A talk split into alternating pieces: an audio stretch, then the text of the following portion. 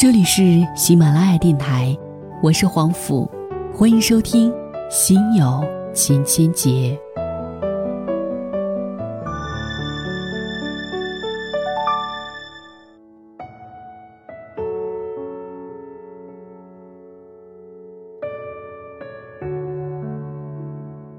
九年前的一则旧闻，近日在网络上发酵起来。十八岁被拐卖到河北保定曲阳县山村的河南姑娘高艳敏，因其做山村小学代课老师的坚守经历，经过当地媒体的披露后，随即成为舆论关注的焦点。我们感动于高艳敏的高尚人格，但仅仅是感动就能抹去事件背后的丑恶吗？今天为您带来文章，总有一种力量骗得我们泪流满面。作者。王锵锵。一九九九年，我读到了南方周末的新年献词，总有一种力量让我们泪流满面。读完后我很感动，依然放弃了喜爱多年的知音，只是对比一下定价后，我才发现，总有一种力量让我们泪流满面的掏钱，感动，是一件很费钱的事。从高中起，我就开始为感动付钱。我被母亲和植树公益感动的花了几个月的伙食费，被路边刚进城没找到亲戚的夫妻俩感动的花了五十块钱，被火车站丢了钱包的女学生感动的花了一百块钱，被为理想骑行远方的驴友感动的花了二十块钱，被替弟弟挣学费的足浴妹感动的花了五百块钱。后来。足浴妹改行做洗头妹了，我又被替父亲挣医药费的他感动的花了两百块钱。后来，我终于学会了控制情绪，让感动不要来的那么快，至少要十二秒以后才行。后来，我就买房了。感动这种东西本来是发自丹田、自然、单纯的事情。就像天雷勾动地火，西门遇到金莲，那感觉就像金风玉露一相逢，就像中型少男遇到怀春少女，就像只是在人群当中多看了你一眼。现如今，感动已经成为一种社会化商品，由自然萌发的春情，变成了人为制造的春药。不论是个体、媒体，还是有关部门。都能按需制造各取所需。现如今被制造出来的感动，比如丽江的文艺青年，文艺着下半身，都如选秀节目中的远方理想，理想着商业化。他们不外乎是骗钱、骗色、骗人心，骗得你感动到泪流满面，感动到要么花光钱，要么脱光衣服，要么感谢政府。一九九四年。十八岁的河南女孩高艳敏被人贩子拐卖，惨遭强暴以后，以两千七百元的价格被卖到了曲阳县下岸村。她逃跑过，自杀过，但最终没有逃脱。时间到了两千年，作为村里唯一上过初中的人，高艳敏算是有文化的了。于是她成了村子里的代课老师，一年一千多的工资，是不是很感人？的确感动了很多人。于是，高艳敏二零零六年被评为了感动河北十大人物之一。这个事情的荒诞就在于，媒体和宣传部门太善于和习惯于把一个人的苦难加工成感动的药丸，而且很多苦难都明显源于违法犯罪行为或者政府有关部门的不作为。相关部门。不仅不加以解决，反而拿出来津津乐道。这种加工出来的感动，在这片土地上盛行多年了。粉饰太平，遮掩丑陋，让个体的苦难更加沉重，让看客的麻木又深了一分。感动源于内心，又滋养内心，它使人心向善。倘若感动不是源于真和爱，它又能让人愚昧，不是让你不相信感动，而是要有一颗分辨心。少年怀春的激动和老年吃了春药的冲动，不是一回事儿。在很大程度上，“感动”这个词在当下已经成为他人苦难时和政府不作为的代名词了。本来应该是千夫所指的罪责，却被描绘成美丽心灵。词汇的污染，就像《一九八四》里描绘的那样。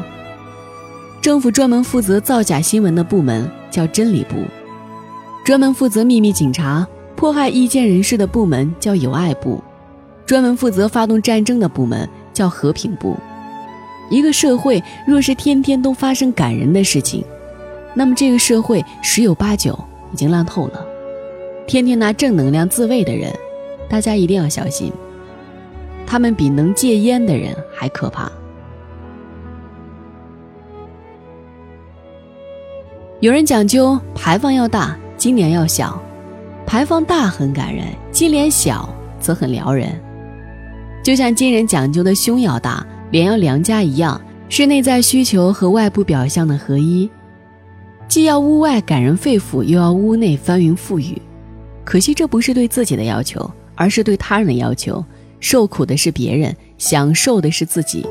正如掌权者残暴，你要求被压迫者理性。正如土匪冷酷，你要求受害者宽容。面对由他人苦难加工而成的感动，即便你泪流满面，也与罗马斗兽场内观看奴隶厮杀拍手叫好的贵妇无甚区别。非要说区别，也无非是他们看不到未来自己的惨，你看不到眼下自己的蠢。记得去年的春晚上，有一个全国道德模范，跟高艳敏一样。曾经也是感动河北时代人物，他的主要成绩就是炸油条不使用二道油。相关部门给他的道德点评为：没有炒作，没有创新，没有秘方，只有良心，只有诚信，只有责任。看到这个，我也是有点无语。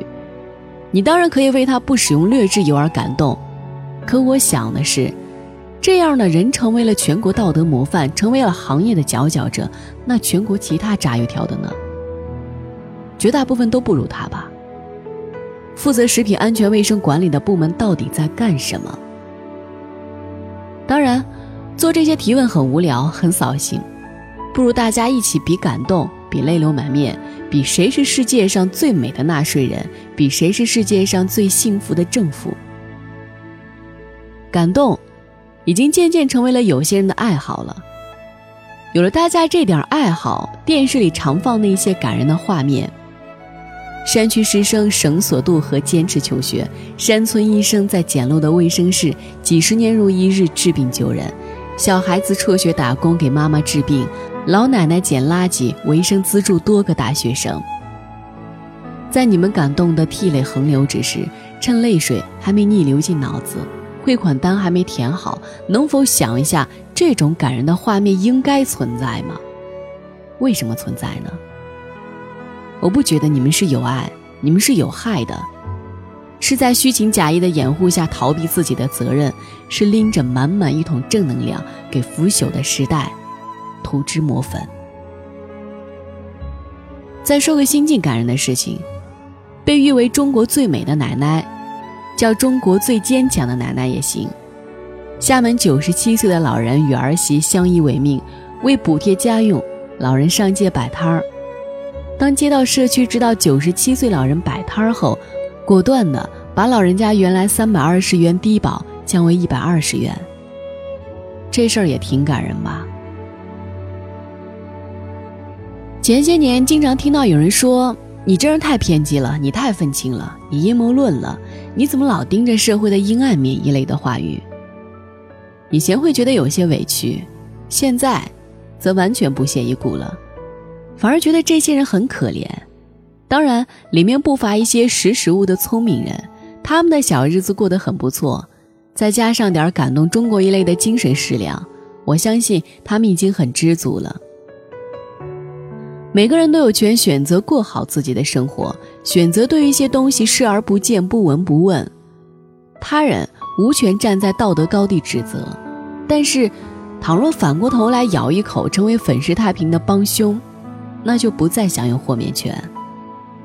对于言语上的激烈，今天有个少林寺的和尚说的挺好，他叫释圣智，先不论他是不是替释永信辩护，他就和尚能不能骂人这一点，他说的挺好。话说今天骂人事出有因，因为你们骂我和尚千万遍，我和尚骂你们一声都不行，谣言惑众，还不让我们澄清，逆来顺受是你们的盛情，我和尚不领情，骂一声是告诉尔等，魔子欺佛，佛祖不怒，金刚怒目。你们见谣言而幻听，闻是非而跟风，遂妄播而不息，造恶也以沉沦。若无澄清之期，宁有解脱之时？昔仗国法之正义，愿解谣言之是非。今我修文，昔弥留而归正途。博主今日以真风聚盟相对，招感冤家而共悔，各自解脱。四海有朋，化热闹而作清凉；八方冤亲，招谣言而等澄清。挺赞的。感动的事情肯定还会愈演愈烈，满是臭味的屋子，香水只会越喷越多。有时候我在想，按中国最美乡村女教师这个思路发展下去，会不会再来个中国最美受侵害幼女、中国最帅强奸犯？中国最温柔杀人犯一类的感人事迹。